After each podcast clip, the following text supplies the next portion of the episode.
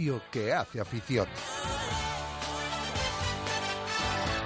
Radio Marca Valladolid, 101.5 FM, app y radiomarcavalladolid.com. Radio Marca Valladolid, 101.5 FM, app y radiomarcavalladolid.com.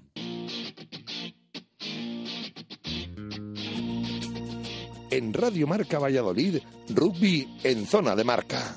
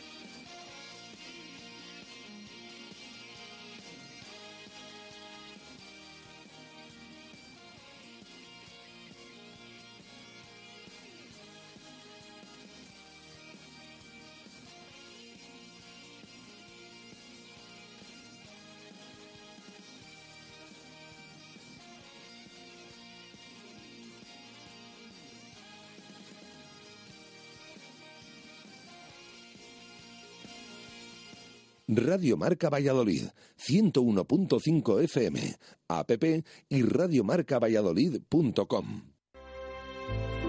Desde hace más de 40 años, en Grupo El Salvador nos mueve el afán de servicio, con la ampliación de nuestra red de tanatorios en Valladolid, Medina de Rioseco, Tudela de Duero, Montemayor de Pililla, Peñafiel y Mojados, queremos estar más cerca de ustedes en estos momentos. Grupo El Salvador, haciendo sencillo lo más difícil. Un servicio de Agencia Funeraria Castellana, 983 25 12 25. Anule su cláusula suelo y recupere lo que ha pagado de más sin ningún coste para usted. De la Puente Abogados, en Valladolid, calle Ferrari número 2, segundo izquierda. De la Abogados.es 983 33 89 78. Juan, si el árbitro se hubiese pasado por Vita Óptica, seguro que hubiese visto ese penalti tan claro. Y es que en Vita Óptica son especialistas en lentes progresivas con tactología, tienen garantía de adaptación y se aseguran de que sus clientes se quedan satisfechos. En Vita Óptica saben tratar a los niños y a los deportistas con gafas y monturas para ellos y trabajan con las mejores marcas de sol y graduadas. Mira, mira la repetición. Ya sabía yo que con Vita Óptica no iba a fallar. Vita Óptica, calle Huelgas 15 y vitaóptica.com. Para que su automóvil no dé problemas, tiene que estar en manos de expertos. En Movesa San Cristóbal tenemos como prioridad la formación de nuestro equipo humano para dar el mejor servicio y el más económico a nuestros clientes. Movesa San Cristóbal es un taller multimarca especializado en Mercedes-Benz. Visítenos y encontrará el coche que está buscando. Movesa San Cristóbal, calle Nitrógeno 1. Movesa San Cristóbal. La experiencia al servicio de los clientes. Para disfrutar con la familia, el lagar de Venancio. Para enamorarte, el lagar de Venancio. Para los amigos, el lagar de Venancio. Y también para los negocios, el lagar de Venancio. El pulpo a la brasa, las mejores carnes y los pescados frescos. Un lugar que nunca falla con el mejor producto de Valladolid. A diario o en fin de semana, para comer o cenar. El lagar de Venancio. En la calle Traductores, junto a Michelin. Llega un superhéroe a nuestra ciudad. Duero Calor puede con el frío de Valladolid y con mucho más. Estufas y calderas de pellet y de leña. Todo tipo de chimeneas y calderas policombustibles. Y distribuidores de pellet de gran calidad. Duero Calor. En la avenida de Gijón frente al Hotel Conde Ansure. www.duerocalor.com Comienza el año nuevo con unas gafas de sol nuevas. Durante el mes de enero en Óptica del Clínico tienes todas las gafas de sol y de todas las marcas con un descuento del 25%. No te pierdas esta oportunidad para tener las gafas que quieres. Comienza el año nuevo viendo las cosas de otra manera. Óptica del Clínico, en Ramón y Cajal 12 frente al Clínico. Radio Marca Valladolid, 101.5 FM, app y radiomarcavalladolid.com. En Radio Marca Valladolid, rugby en zona de marca.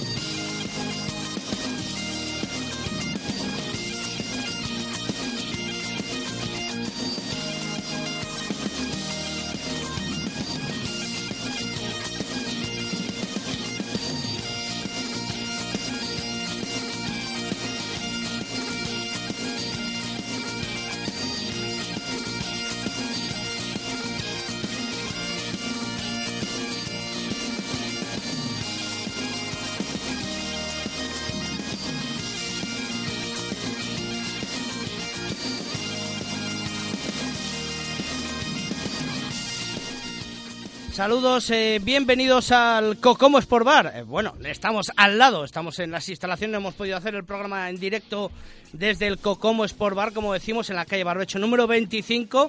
La próxima semana volveremos allí.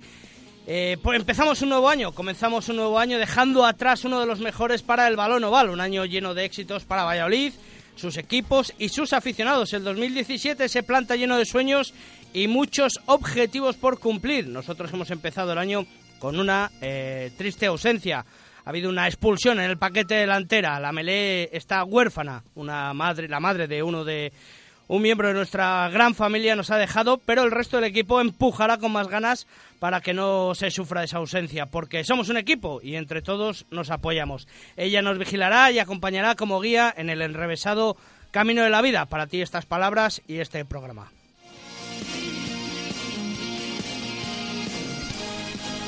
Bueno, pues saludamos a José Carlos Crespo. José Carlos, buenas tardes. Hola, muy buenas tardes, Tito David. ¿Qué tal las Navidades? Bueno, pues eh, con abundancia.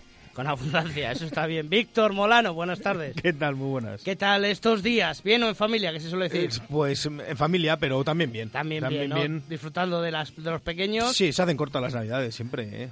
Bueno, las vacaciones en general se hacen cortas, pero bueno, Bueno, Estamos aquí. ¿Lo de feliz año se dice todavía? No. Sí, yo creo que sí. Y Feliz, felices, y felices reyes. Fel- fel- feliz año val a todos. Nos restan 51 minutos. Comenzamos con titulares.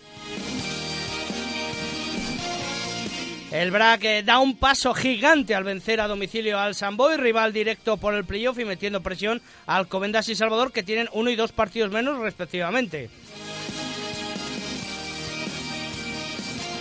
Los chamizos solventaron sin sorpresa su partido frente al Fútbol Club Barcelona. eh, un encuentro con demasiados golpes de castigo, pero con una capacidad anotadora excelente por parte de los pucelanos.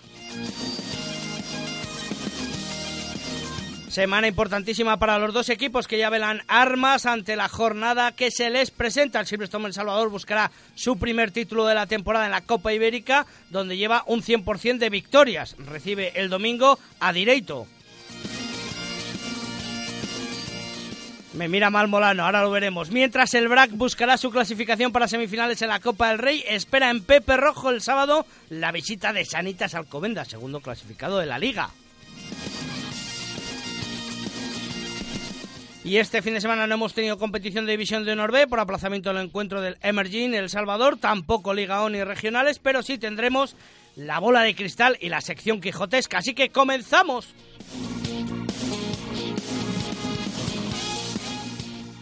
Bueno, a ver, primero, Molano, por alusiones. Ha disputado cuatro finales. Cuatro finales, sí. y ha, Bueno, gana- y ha ganado correcto. las cuatro. Es correcto. En finales sí. Lo que pasa es que la Copa Ibérica, la, la última que disputó El Salvador, se disputó con semifinales y final, si recordáis. Entonces perdió en semifinales aquí en casa contra Agronomía. Sí, Un correcto. partido. Entonces, bueno, Segundo clasificado de la Liga Portuguesa. portugués. Entonces en Copa Ibérica, bueno, en finales de Copa Ibérica es verdad que está. Eso, vale, eso ha- aclarado el punto. Bueno, José Carlos, eh, ¿has tenido una vida de sovales o, o no? Bueno, lo poco, sí. La verdad es que he visto el rugby que, que podía haber.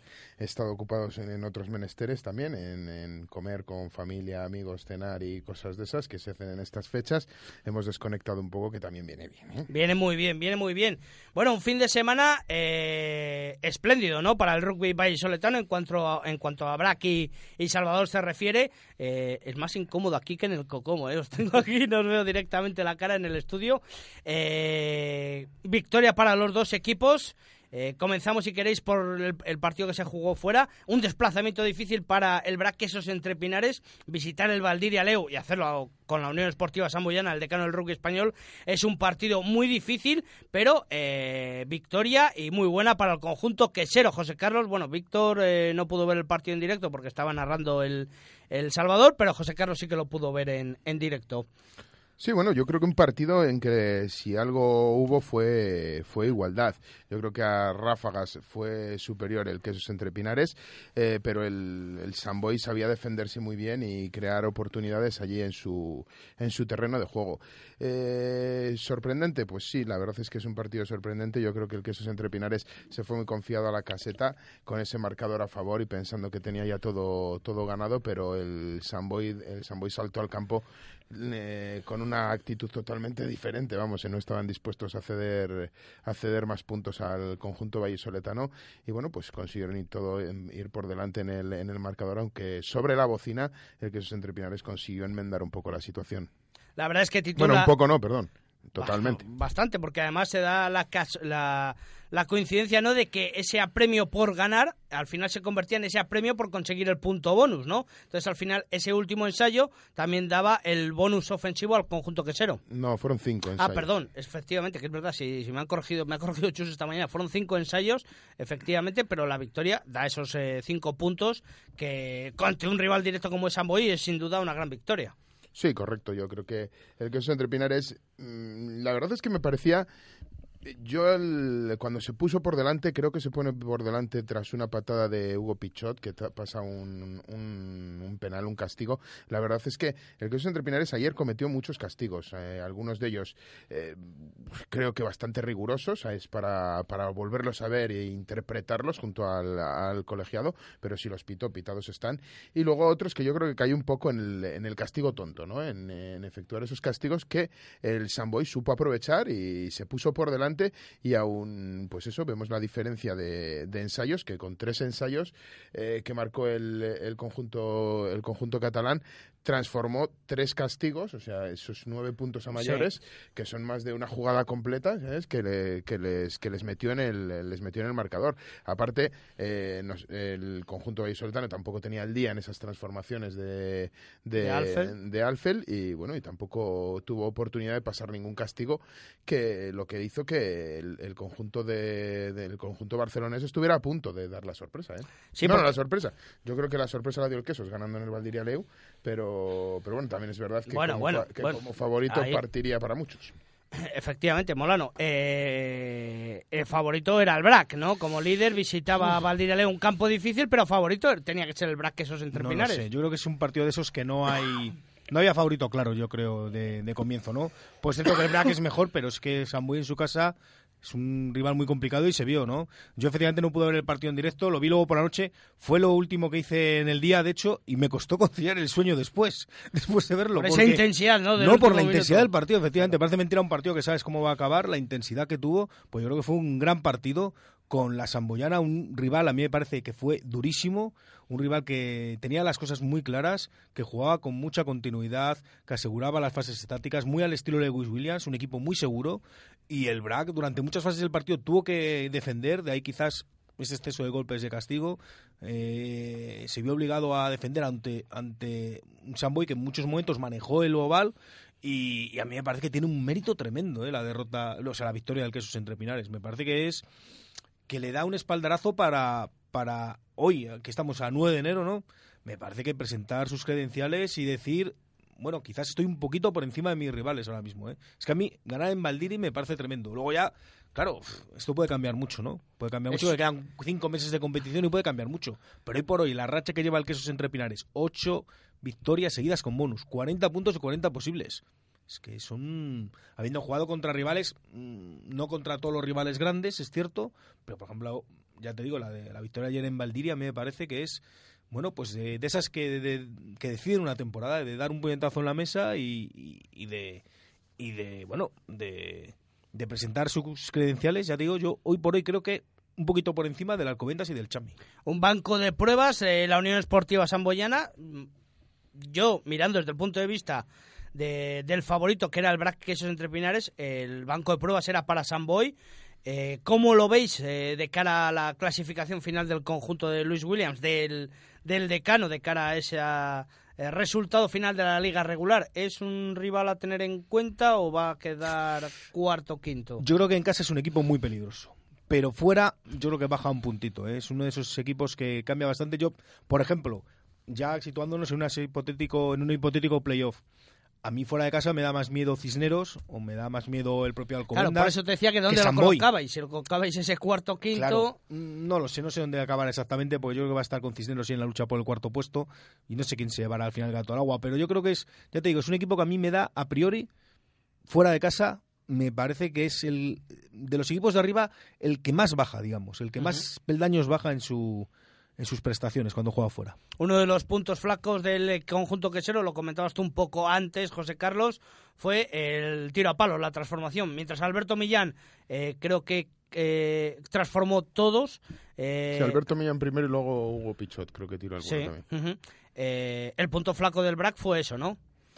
Yo creo dentro que del partido. Mm, yo creo que el punto flaco del, eh, del queso es las transformaciones que Alfel falló las puede fallar cualquiera. Creo que falló transformaciones que eran difíciles, que eran escoradas, eh, patadas lejanas, que las puede fallar cualquiera. Cuando tienes el día enchufado, pues las metes, pero también es posible fallarlas y bueno, pues ayer se, se falló ahí en el, en el Valdirialeu. Yo creo que el punto más flaco del, del queso entre Pinares fue que no supo mantener la intensidad con la que acabó la primera parte en los inicios y hasta el minuto 70 de la segunda parte no, no dio ese plus de intensidad a, su juego. Yo, como, como decía al principio, yo vi un Quesos entre Pinares que supo contemporizar muy bien el, partido, que parecía en todo momento que era cuestión de tiempo el que tomara distancia. Creo que esa, ese, pasar esa patada que les puso por delante y dio la vuelta al marcador, eh, se vinieron abajo un poco anímicamente y empezaron a, perder un poco el, un poco los nervios y la mayoría de las jugadas en las que creaban peligro acaban tirando el balón por una transición excesivamente rápida de, del balón y al final, bueno, pues eh, ganaron a la desesperada, pero realmente eh, yo es verdad que un momento lo vi perdido, sincera, sinceramente. Hubo un momento en el, con ese ensayo de Hugo Pichot, creo que fue también el que marcó ese, ese último ensayo, ese tercer ensayo del, del Samboy, en el que veía muy difícil la remontada del Quesos entre Pinares. Al final lo, lo lograron los chicos de Diego Merino y creo que merecido, porque creo que el, equipo que los dos propusieron juego, pero el equipo que mejor juego propuso fue el Quesos entre Pinares. Fue el penúltimo el ensayo de, de Pichot, luego vino el de Liam Mitchell. Eh, si el punto flaco son las transformaciones, eh, Alberto Blanco es el punto fuerte del Braquesos entre Pinares. ¿eh? Terminó el 2016, fue el último invitado que tuvimos ahí en zona de marca en el Cocomo Sport Bar y, y está terrible. ¿eh? Está haciendo un año impresionante, Albertuco. La verdad es que, bueno, se, lo hemos comentado una vez de broma, ¿no? El nuevo neozelandés que han traído, pues vaya suplente de lujo para Albertuco, porque ahora mismo pues se hace difícil pensar que, que, Alberto Blanco no vaya a ser titular en este equipo con, con, el año que está haciendo y sobre todo con lo difícil que es para un 3, para un jugador de sus características, de, de tener que disputar melés, de tener que tener mucho contacto, poder disputar partidos enteros como está haciendo últimamente. Es lo ¿eh? que te iba a decir, que es que está disputando los 80 minutos. Es efectivamente, yo creo que el primero, el primer interesado en tener sustituto en ese 15 es, es el propio Albertuco, el tener un sustituto del mismo que le permita eh, descansar minutos porque evidentemente la delantera del Quesos Entre Pinares ayer fue muy superior a la del, conjunto a la del conjunto catalán. De hecho eh, sufrieron mucho y eh, muchísimo en Melé el conjunto catalán pero al final del partido faltaba ese fuelle en esa en esa en esa Melé que anteriormente habían dominado y habían conseguido empujar incluso poner ruedas como se dice en esto al, al, al Samboy y al final del partido lógicamente pues no se conseguía un perfil como el de Albert Tuco es muy difícil que aguante al 100% los 80 minutos, eh, aunque bueno, a él parece que no se le nota últimamente, salvo en esa intensidad quizá, quizá en, en Mele. Bueno, y la nueva incorporación, eh, que tú decías, ese suplente de, de Albertuco, que podremos verle en Copa. ¿Qué pensáis? Eh, bueno, entiendo que sí, creo que llegó a Valladolid el viernes, ¿no? Mm, el equipo viajó el sábado a San Boy, era lógico que quizás no, no, no entrara todavía, ¿no? En la convocatoria sin entrenamientos. Bueno, pues yo creo que sí. Después de una semana yo creo que entrará y, si, si atendemos un poco a lo que suele hacer Merino, si te das cuenta, el primer partido de, de los jugadores suele ser de suplente, ¿no? Luego ya, si tiene que jugar de titular o no, ya lo hará más adelante. Pero a lo mejor yo creo que unos minutos sí que va a disputar por cierto, en un fin de semana, el próximo, si este fin de semana ha sido intenso, el próximo, bueno, ya estamos, ya me estoy adelantando. Ya estamos, ya estamos. Pero es que, es que no, de final de Copa no, con Alcobendas, no, Copa no falla su tradición. Acabó el 2016 y empieza el... Pero espérate, Alma del Cántaro. Me espero, venga. Espérate, que estamos terminando. Bueno, rematamos el partido del Braqueso entre Pinares, algo que apuntar, José Carlos, eh, 28-31 el resultado final. Bueno, también es, el, es el, un poco la, maldición ¿no? de, del Valdiria Leu. El que esos entrepinares lleva, creo que son tres temporadas en las que se desplaza con, con bajas, con bajas importantes a, a Valdiria Leu y que creo que es el tercer año igualmente que solventa positivamente ese derby, ese derby, perdón, no ese juego, ese partido fuera de casa en el Valdiria Leu. Esta vez eh, fallaba Gareth Griffins, que ya es un, uno de las bajas de, de larga duración. Matty Axtens tampoco estaba en la convocatoria. En la, convocatoria jugadores bueno que son un poco los, los la punta de lanza ¿no? de, de ese que es entre Pinares y que por diferentes motivos no pueden no pueden estar en las convocatorias. Bueno pues nos desplazamos ahora a Pepe Rojo. El domingo recibía el Silverstone El Salvador al Fútbol Club Barcelona Rugby. Habíamos eh, visto en las dos últimas jornadas con esas incorporaciones de de nuevos jugadores al conjunto catalán, al conjunto blaugrana, un equipo mucho más eh, compensado y con una tres cuartos muy potente. Eh, pero la verdad es que El Salvador se mostró, Víctor, pues muy serio desde los primeros instantes. Eso sí, sigue, sigue peleando con sus golpes de castigo y, y esa defensa que luego también habrá que comentar, porque estamos, creo que estamos viviendo una temporada donde las defensas eh, están pasando de largo, ¿eh? no brillan por su brillan por su ausencia, no brillan por su efectividad, pienso. Sí, quizás ayer no, no nos estuvo bien el, el Chamin defensa, no estuvo bien el Silverstone. Eh, este es un partido en el que, ya sabéis que a mí me gustan mucho las estadísticas, soy un poco friki de las estadísticas y creo que a veces te enseñan cosas, pero el partido de ayer no nos enseñan nada, porque es un partido en el que ambos equipos, que es algo raro de ver, ganaron todas sus melés y todas sus touch, que es algo llamativo. El Chami cometió prácticamente el doble de golpes de castigo que su rival. La posesión, la verdad es que no tengo los datos, pero a mí me dio la impresión de que eh, el que más tuvo el balón fue el Barcelona, yo creo, ¿eh? Yo creo que fue el que más, más fases de ataque acumuló.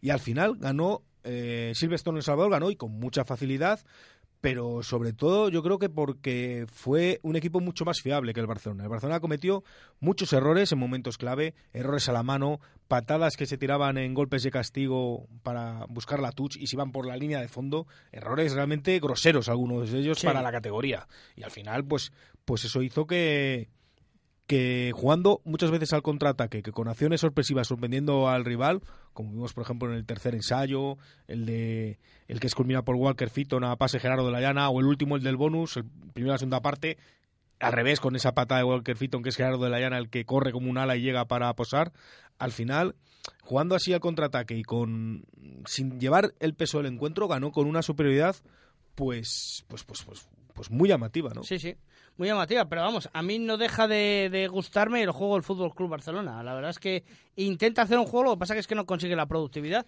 Un sí. juego a la tres cuartos. No me empieces con las caras y los gestos, José Carlos, hijo. a, mí, a mí, sinceramente, lo que vi ayer... Le falla la defensa, pero, es, pero es capaz de desarrollar un juego súper dinámico. Lo que vi ayer es cierto que no lo seguí al milímetro porque, porque estaba viendo el Quesos Entre Pinares, eh, Samboy, el Samboy Quesos Entre Pinares, pero seguí la retransmisión por emisiones, emisiones deportivas y la verdad, yo creo que tras el, el Fútbol Club Barcelona se mantuvo un poco ordenado en el campo hasta el minuto 10. Eh, a partir del minuto 10 es cierto que quizá su tres cuartos despliega un juego mm, más que efectivo, vistoso, pero no por ello efectivo, porque yo creo que juegan muy desordenados, o sea, yo creo que juegan sin ningún orden, eh, cambiando la dirección de la liberación del balón eh, a sin, sin, un criterio demasiado claro, unos, unos, unos flankers que se, se, quedan muy solos, penetrando en la defensa rival. O sea, no sé, yo creo que el, el Barcelona le falta mucho orden. No dudo indudablemente de la, de, la, de la capacidad o de la calidad de muchos de sus jugadores, pero creo que, bueno, que es un equipo que todavía está por conjuntar y que, y que vamos, que de momento no juegan como un equipo ordenado y sí que es verdad que son capaces de, de, de desarrollar un juego vistoso, pero yo creo que para nada, para nada efectivo. El Chami ayer no tuvo que hacer nada para ganarles, no tuvo ni que emplearse en defensa para conseguir ganar a un Barcelona y de una manera de una manera abultada. Eh, cometiendo muchísimos más castigos y, más castigos que el, que el, rival que pierde, que es algo extraño, pero que en esta temporada el conjunto vallisoletano lo está consiguiendo. Eh, y yo creo que, bueno, pues que son cosas que Juan Carlos tiene que terminar por pulir en esta, en esta temporada, porque le vienen partidos como es el de la Copa Ibérica, donde se juega mucho, y no le va a valer ¿eh? hacer más castigos que, su rival y, hacerse con el partido de la misma manera. Pues yo creo que el, que el Fútbol Club Barcelona juega muy bien a la mano. Yo apuntar que, eh, bueno, discrepando un poquito con José Carlos. Es bien, cierto, bien, bien. Es cierto que no es un, es cierto que no es un equipo no es un equipo realmente ordenado, es un equipo que tiene carencias, pero mm, es un equipo que viene, venía y sigue estando como penúltimo de la liga. Claro. Quiero decir, yo para un penúltimo de la liga me esperaba más debilidad como equipo, menos, menos calidad. Y yo creo que más o menos la tiene. Yo por lo que vi ayer, pues es un equipo para mi gusto superior con los que se está jugando el descenso. Luego no sé lo que pasará. Pero bueno, yo creo que puede tener ahí, eh, puede tener armas. Tiene un jugador como Joan Losada, tiene a Noel Mars, que ayer no estuvo, que yo creo que es un pateador que puede dar muchos puntos. Y bueno, es un equipo que más o menos apañadito, ¿no? Apañadito para la división de honor española. Yo creo que, y planteó un partido, bueno, valiente, queriendo jugar, más vistoso que efectivo, es cierto, pero bueno, no fue, no fue suficiente para poner en en peligro la historia del Chami, pero sobre todo por esos errores, ya digo que fueron llamativos. Bueno, hemos comenzado tarde el programa, pero hay que mantener un poco la agenda del mismo, así que eh, José Carlos, te toca nombrar al jugador Dog en el partido de Samboy Braqueso entre Pinares. Y Víctor, tú con más suerte vas a tener más tiempo para pensarlo. Jugador Dog del partido de Salvador Fútbol Club Barcelona. Comenzamos a mi izquierda, José Carlos Crespo. Bueno, pues yo le daría el jugador Dog al número uno del queso entre pinares, a Pita Alemania en Sue, como le llamaban en la, en la retransmisión, que me hacía mucha gracia que dijeran el nombre completo, porque creó dos ocasiones, una se la dio a Pablo Mejimoyo y otra la marcó él, y creo que estuvo muy activo y en los últimos minutos tirando del, eh, del carro para, para que el Quesos al final rubricara esa, esa importante victoria en el Valdiria León. Pita Ansue y por parte del... Bueno, Puede pu- ser del Fútbol Club Barcelona. No, yo creo que se lo voy a dar a, a Gerardo de la Llana. A mí es el que, el que más me gustó por, porque es un jugador siempre muy activo, siempre está metido en todos los fregados, con, con mucha garra. Y oye, metió el cuarto ensayo del bonus, dio el pase del tercero. Además, en los dos muy, muy parecidos, jugando prácticamente de ala, incorporándose ahí con mucha velocidad, no muy habitual en, en un tercera, ¿no? O sea que, que bueno, me pareció, me pareció el mejor del partido. Bueno, pues Pita Ansue y Gerardo de la Llana, los jugadores DOG, esos jugadores que te dan seguridad, que te dan eh, protección de cara al partido, igual que hace DOG Seguridad y Control. Eh, seguridad, videovigilancia, alarmas, detención de incendios, porque en DOG Seguridad quieren ayudarte, cuidan de tu hogar y de tu negocio, protegen lo que más te importa. Contacta con ellos en el 902 10 98 11 o en el email dog, arroba dogseguridad y control.com. Y nosotros ahora, con mucha seguridad, la que nos da, porque aquí en los estudios de Radio Marca tenemos dog, seguridad y control, nos vamos a publicidad con esa seguridad. Radio Marca Valladolid, 101.5 FM, app y radiomarcavalladolid.com. Desde hace más de 40 años, en Grupo El Salvador nos mueve el afán de servicio, con la ampliación de nuestra red de tanatorios en Valladolid, Medina de Rioseco, Tudela de Duero, Montemayor de Pililla, Peñafiel y Mojados, queremos estar más cerca de ustedes en estos momentos. Grupo El Salvador, haciendo sencillo lo más difícil. Un servicio de agencia funeraria castellana, 983 25 12 25. Anule su cláusula suelo y recupere lo que ha pagado de más sin ningún coste para usted. De la Puente Abogados, en Valladolid, calle Ferrari número 2, segundo izquierda. De la Abogados.es 983 33 89 78. Juan, si el árbitro se hubiese pasado por Vita Óptica, seguro que hubiese visto ese penalti tan claro. Y es que en Vita Óptica son especialistas en lentes progresivas con tactología, tienen garantía de adaptación y se aseguran de que sus clientes se quedan satisfechos. En Vita Óptica saben tratar a los niños y a los deportistas con gafas y monturas para ellos y trabajan con las mejores marcas de sol y graduadas. Mira, mira la repetición. Ya sabía yo que con Vita Óptica no iba a fallar. Vita Óptica, calle Huelgas 15 y vitaóptica.com. Para que su automóvil no dé problemas, tiene que estar en manos de expertos. En Movesa San Cristóbal tenemos como prioridad la formación de nuestro equipo humano para dar el mejor servicio y el más económico a nuestros clientes. Movesa San Cristóbal es un taller multimarca especializado en Mercedes-Benz. Visítenos y encontrará el coche que está buscando. Movesa San Cristóbal, calle Nitrógeno 1. Movesa San Cristóbal. La experiencia al servicio de los clientes. Para disfrutar con la familia, el lagar de Venancio. Para enamorarte, el lagar de Venancio. Para los amigos, el lagar de Venancio. Y también para los negocios, el lagar de Venancio. El pulpo a la brasa, las mejores carnes y los pescados frescos. Un lugar que nunca falla con el mejor producto de Valladolid. A diario o en fin de semana, para comer o cenar. El lagar de Venancio. En la calle Traductores, junto a Michelin. Llega un superhéroe a nuestra ciudad. Duero Calor puede con el frío de Valladolid y con mucho más. Estufas y calderas de pellet y de leña. Todo tipo de chimeneas y calderas policombustibles. Y distribuidores de pellet de gran calidad. Duero Calor. En la avenida de Gijón frente al Hotel Conde Ansure. www.duerocalor.com Comienza el año nuevo con unas gafas de sol nuevas. Durante el mes de enero en Óptica del Clínico tienes todas las gafas de sol y de todas las marcas con un descuento del 25%. No te pierdas esta oportunidad para tener las gafas que quieres. Comienza el año nuevo viendo las cosas de otra manera. Óptica del Clínico, en Ramón y Cajal 12 frente al Clínico. Radio Marca Valladolid, 101.5 FM, app y radiomarcavalladolid.com. En Radio Marca Valladolid, rugby en zona de marca. vamos? Bueno, pues volvemos desde el Cocomo Sport Bar. Volvemos. ¿Qué, qué pasa? ¿Qué pasa? ¿Qué, qué ha pasado? ¿Qué ha pasado? Que se adelanta, José Carlos, se No adelanta. sé si me he metido por ahí, porque está haciendo una pregunta aquí Ah, ah, ah, bueno, bueno. fuera de micro. Que pero- volvemos al lado del Cocomo Sport Bar. No estamos, no hemos podido emitir en directo ahí desde el Cocomo Sport Bar, pero eh, como siempre volveremos la próxima semana a degustar eh, su fantástico servicio, sus instalaciones y esas multipantallas para ver todo el deporte. Bueno, hemos terminado con las crónicas mm, a nuestra manera del BRAC y del... eh, el Salvador, el resto de resultados de esta decimotercera jornada de liga. Eh, vamos a ver por cuál empiezo. Eh, bien, eh, Ampor dice 25, Guecho Artea 10. Guecho continúa ahí, ahí, pero cierto es que el Ampor dice, bueno, desde el cambio de entrenador, excepto su visita a tierras vallisoletanas, eh, bueno, ha conseguido eh, la victoria frente al Senor Independiente, la victoria, la derrota en, en- en Madrid eh, y la victoria ahora frente al Guecho Artea. Sí, es un equipo yo creo que va para arriba, va a luchar por la sexta plaza con un Vasco que un Independiente, perdón, que bueno, mm, está flojeando y Guecho si se salva va a ser en casa. Yo fuera no le veo hechuras. Difícil, difícil. El Vizcaya Guernica 27, Ciencias Fundación Cajasol 13.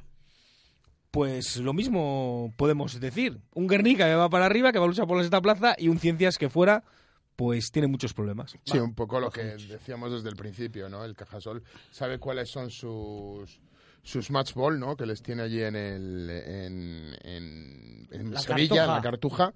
Y bueno, pues fuera baja bastante su rendimiento y el Guernica pues es un equipo que, como hemos dicho anteriormente, eh, va a estar arriba. Yo creo que va a estar arriba porque tiene inversión para ello. No afloja Cisneros 50, el conjunto colegial madrileño Hernani 19. Puf.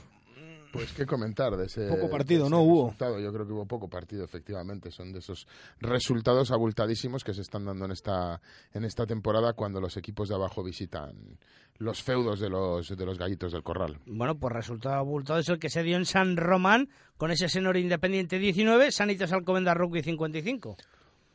Ojo, ojo. Al dato, sí, Ojo al dato, ¿eh? Porque Alcobendas... Yo voy cambiando de opinión de Alcobendas cada semana, si os dais cuenta, ¿eh? El último programa de 2016 dije, "Mm, a lo mejor flojea a inicio de año, pero oye, esta es una victoria muy contundente ante un Independiente que está, yo creo que con tendencia a la baja, es cierto, un poco depresivo, digamos, en sus resultados. Y, pero bueno, meter 55 puntitos en San Román son 55 puntos. Vamos con la clasificación de esta división de honor del rugby español.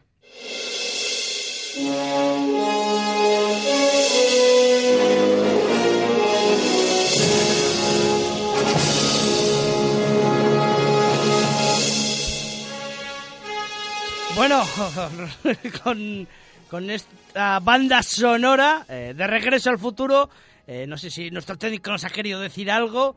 Comentamos este Braquesos entre Pinares, líder con 53 puntos, 13 partidos jugados, 12 jugados tiene Salitas Alcobendas y 50 puntos. Silverstone El Salvador tiene dos partidos jugados menos, 11 y 45 puntos en tercera posición, 44 tiene Complutense Cisneros, Samboyana quinto con 42, Senor Independiente a 10 puntos ya de esa quinta plaza con 32, Vizcaya Guernica 31 y Ampor dice a 31. Esto es lo que decía nuestro amigo Víctor Molano. Y ya abajo, Ciencia Fundación Cajasol es noveno con 16, 15 Hernani, un penúltimo Fútbol Club Barcelona con 13 y Guecho Artea con 12. Calentita, calentita la zona baja, José Carlos. Sí, la verdad es que están ahí todos en un, en un suspiro. Del noveno al, al último hay tan solo cuatro puntos y bueno, a partir de ahí pues ya el Lamport dice que se va a 31 puntos el octavo clasificado. Yo creo que entre esos cuatro, como bien adivinaba nuestro compañero y querido amigo Víctor Molano, iba a ser cosa de esos cuatro y ahí están, ahí están y se las van a estar repartiendo durante ahora, muchas jornadas. Ahora. Víctor, venga, comenta de la clasificación lo que quieras. Eh, pues yo creo que está eh, todo está dividido en cuatro grupos, si os dais cuenta. Los tres primeros, los dos de Valladolid y Alcobendas. Yo Y creo Cisneros. Que... Cisneros yo Si es metes- que- Bueno. Cisneros yo le dejaría con Samboy luchando por la cuarta plaza. Mm. No sé, me da la impresión. Cisneros Luego- virtualmente está a nueve puntos del, eh, del- de, esa- de esos tres de cabeza. Claro, porque No, Te- me está... hay, bueno, que, sí, hay sí, que tener sí, en cuenta sí. que El Salvador uno de los partidos que tiene pendientes es con Guecho, Sí. que a priori, bueno, pues es favorito lógicamente. Y, sí, está un poquito un poquito lejos. Yo creo que Cisneros y Sambuy van a luchar por la cuarta plaza, luego por la sexta. Está claro que Independiente, Guernica, Ordicia y los cuatro abajo, la pelea va a ser... yo no sé si alguno va a escapar ahí. A falta de dos jornadas, alguno va a poder respirar o no, o van a tener que sudar todos hasta el final.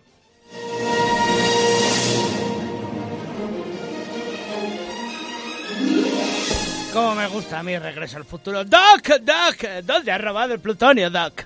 Bueno, Doc eh, Seguridad y Control, ¿no? no, eso es, eso es Doc. Esto es Doc. Eh, hay que, la pronunciation, eh, amigo Víctor. Bueno, eh... ¿Por qué no te callas? ya, ya cuando se pone ya Pedro artístico ya podemos, podemos cerrar.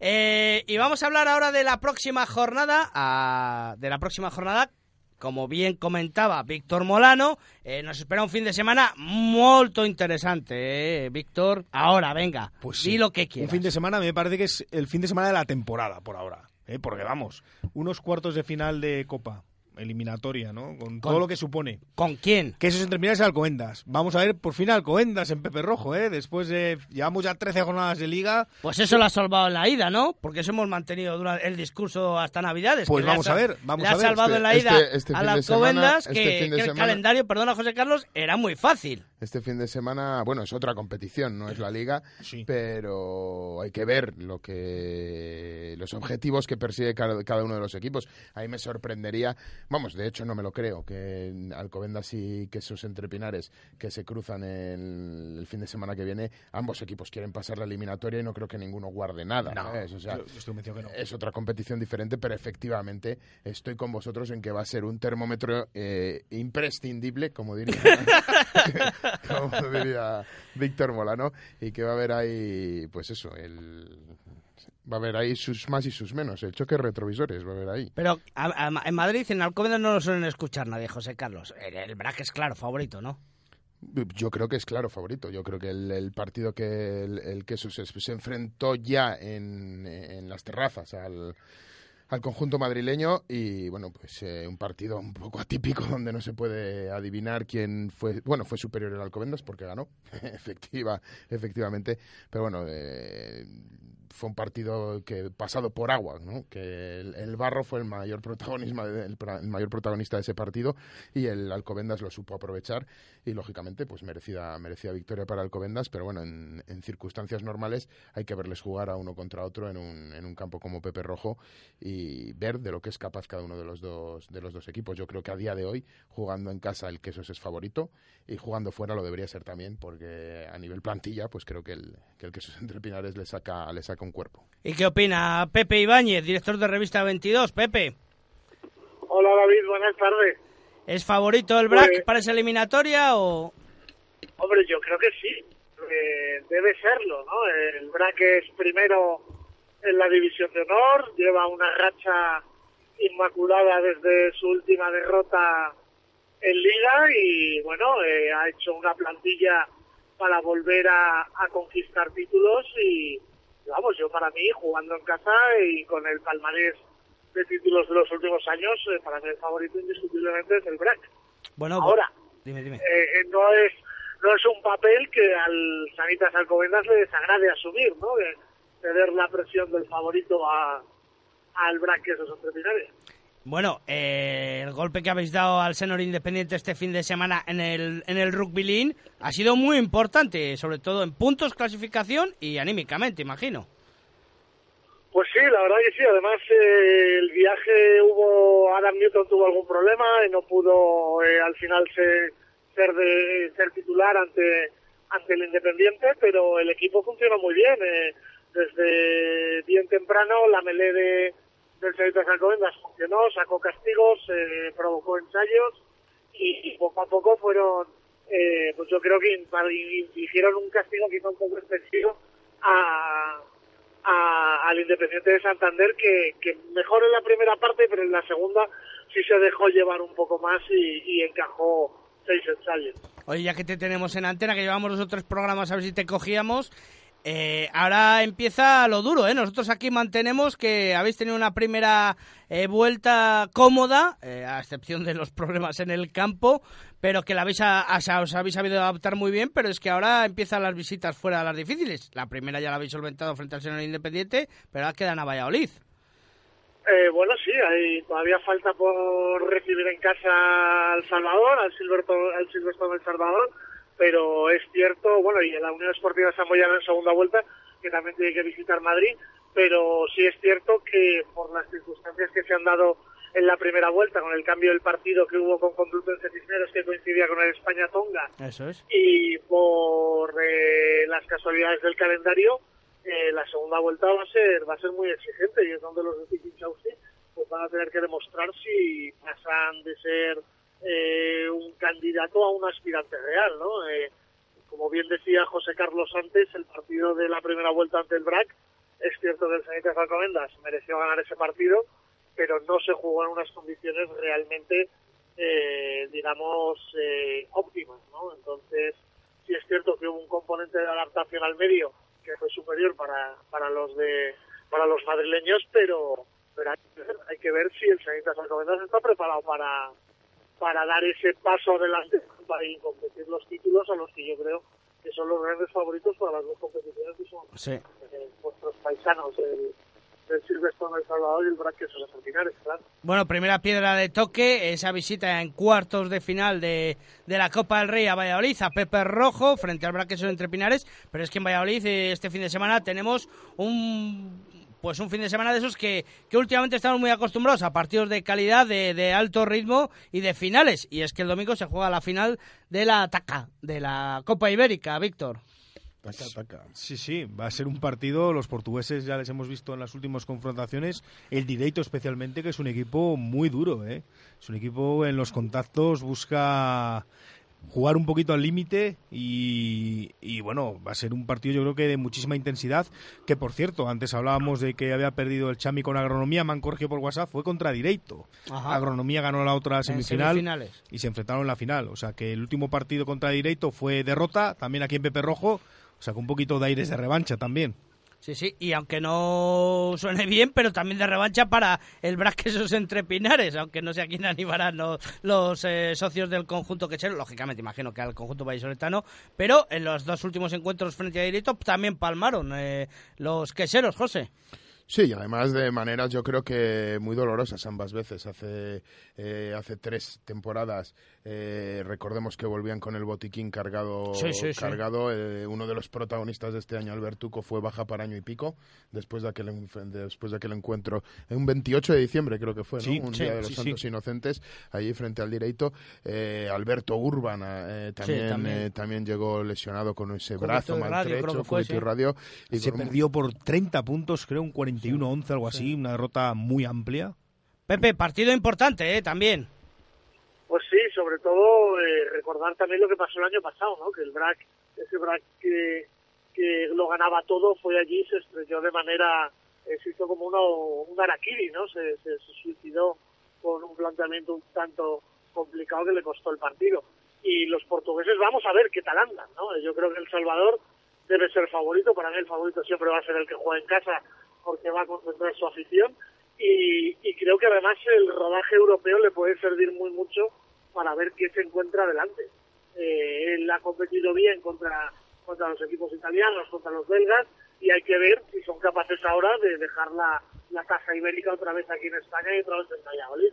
Yo creo que los del Boca se plantearán un partido muy físico, muy cerradito, haciendo bien las, las cosas que sabe hacer El Salvador, su mall, su touch, eh, y poco a poco ir imponiendo eh, su juego para conquistar un trofeo pues que ya queremos que otra vez esté en las vitrinas españolas. Bueno, Pepe, pues el sábado te vemos aquí con el partido de Alcobendas, ya te quedas a dormir, a ver si nos prepara algo. Eh, José Sí, Carlos. a ver si nos invitan a una buena cena, ¿no? Yo voy a reservar sitio, no te preocupes, Pepe. Venga, pues eh, José Carlos eh, reserva sitio y el domingo por la noche charlamos un poco de rugby que nos gusta mucho y de, de- de- de- y de- y de esos designios de- del señor en, en este mundo oval eh, español que nos trae por la calle de la amargura. Pepe, muchas gracias. Gracias a vosotros, un abrazo a todos. Chao. Bueno, eh, dos partidos importantísimos este fin de semana. Cuartos de final, el BRAC que se entrepina recibe al Sanitas Alcobendas y la final de la Copa Ibérica, por cierto, que se podrá ver en Televisión Castilla y León en las 7 en directo y luego en diferido en Teledeporte. Ah, no, no les puedo confirmar la, la hora del visionado en el ente nacional. Eh, la verdad es que los portugueses han bajado mucho el nivel Eh, la crisis en Portugal ha afectado mucho, sobre todo en el último tramo, y al rugby le ha llegado pues más tarde. Aquí poco a poco parece que nos recuperamos, pero eh, bueno, pues han tenido que los lobos han descendido a la tercera división o a la segunda división, mejor dicho, europea, la selección nacional, y, han tenido que renunciar a jugar competición europea, esa clasificación para la Challenger Cup. Eh, y bueno, pues, eh, pero capaces de hacer. La verdad es que el directo va fenomenal en la liga, Víctor. Sí, yo la verdad es que siempre llevo oyendo esta cantinela de los portugueses tiempo. ¿eh? Siempre los portugueses parece que van para abajo. Aquí damos pasos, hace años dábamos pasos hacia el profesionalismo, plantillas más competitivas, pero hemos visto al directo que con 15... a, mí no me habrás oído decir eso, ¿eh? porque yo he dicho hace, hace algunos años, no tantos, que nos estaban pasando por la izquierda y con amplio margen. Pues... Los portugueses con su fórmula de, de, trabajo en, concentraciones, etcétera el hecho de que prácticamente todos los equipos de la máxima competición sean de Lisboa, pues, pues les, les ayuda en ese sentido. Sí, les, ha ayudado. y les facilita. Claro, la logística es mucho más fácil, pero hemos visto al Direito con 15 portugueses, que es lo que te iba a decir, jugando y ganando al BRAC en dos ocasiones de una forma al gran BRAC, al, al, BRAC que ha dominado el rugby español en, en, el último lustro y que no sé si seguirá dominando eso lo veremos, pero bueno, que, el directo al final eh, plantean su juego, los portugueses saben afrontar este tipo de partidos y yo creo que además los juegan muy motivados, eh, estos enfrentamientos contra los españoles. Tuviste en directo la última taca, eh, José Carlos, y frente a directo, ¿qué hay que temer del conjunto portugués? Bueno, pues yo creo que no es ni muchísimo menos comparado la primera vez que perdió el Quesos Entre Pinares allí en, en, Lisboa con lo del año pasado. El año pasado el Quesos Entre Pinares podía haber ganado ese partido. Yo creo que, bueno, el, el, el aciago año del Quesos Entre Pinares del año pasado, yo creo que comenzó ahí en esa, en esa ibérica en la que fue derrotado y yo creo que el, club tenía muchas muchas expectativas puestas pero bueno el Directo de Lisboa es un equipo que defiende muy bien es un equipo que ataca también muy bien que tiene jugadores que son verdaderos especialistas que tiene jugadores con una calidad impresionante. Recuerdo tendría que repasar la alineación del, del, del Directo de Lisboa que no lo he hecho pero recuerdo ese ala Aderito eh, un jugador muy potente y muy rápido. Recuerdo a su a su zaguero un, que además era el que transformaba esos, esas patadas a palos, un zaguero eh, eléctrico, un zaguero que creaba juego. eléctrico. Que, bueno, ese es el nombre de otro jugador de rugby. o exjugador. Muy, muy, muy dinámico, vamos a decir. Tiago Girao, ¿no? Anda por allí también, me parece, andaba el año pasado, ¿no? ¿Quién? El, el Girao, el, el Girao. Tiago Girao, mi mm. portugués no es bueno. Que el que estuvo en Cisneros, ¿no? Sí, el 8 Cisneros. No sé si está militando en, la, en el directo, pero bueno, sí anda por Portugal. Bueno, llega el momento, llega el momento en el que miramos al futuro y se nos abre la mente porque Víctor Molano maneja la bola de cristal y nos resuelve en los misterios del futuro.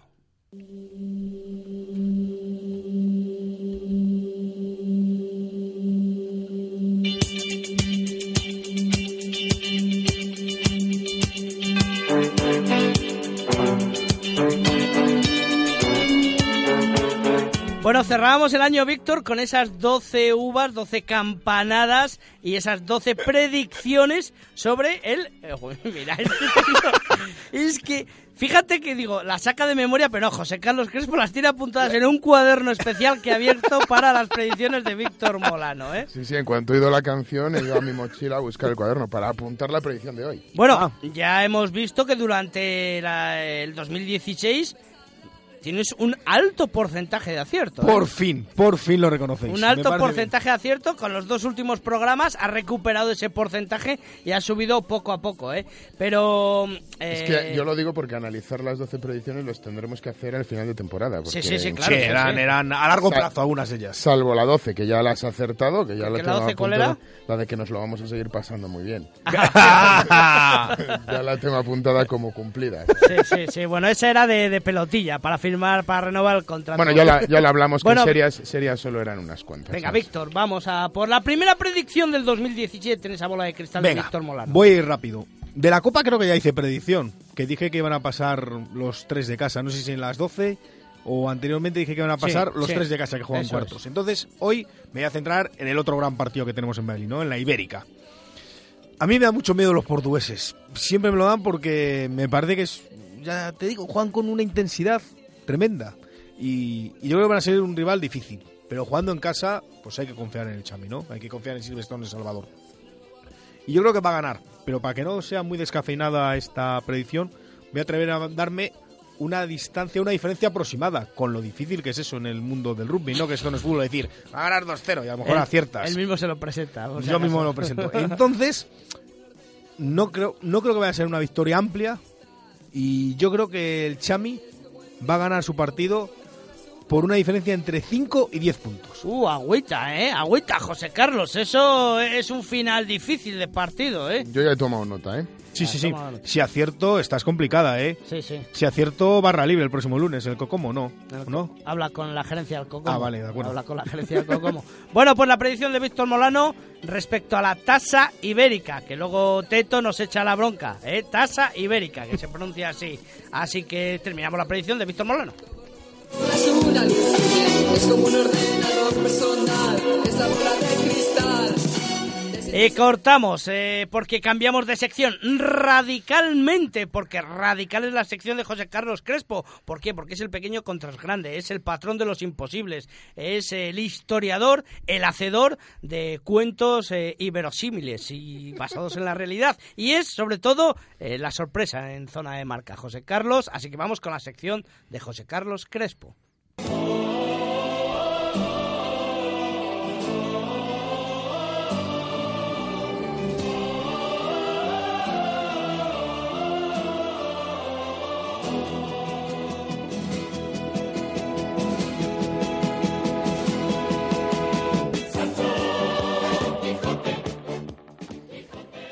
Pues, pues bien, eh, pues... eh, Así se empieza una sección. Pues no, bien. no, es que eh, yo creo que antes de la sección, si tengo tiempo, tengo cinco minutos, mm, eh, ¿os acordáis que en la última del año dije que era como una estrabol? Porque me habían propuesto un tema y había hecho ese tema y me había Sí, guardado en sí. una manga tal. Bueno, pues como me he puesto varias cazadoras y emisiones deportivas me ha dado dos o tres cazadoras, Radiomarca otra tal, ya no sé dónde la guardé. ¿Radiomarca te ha dado una?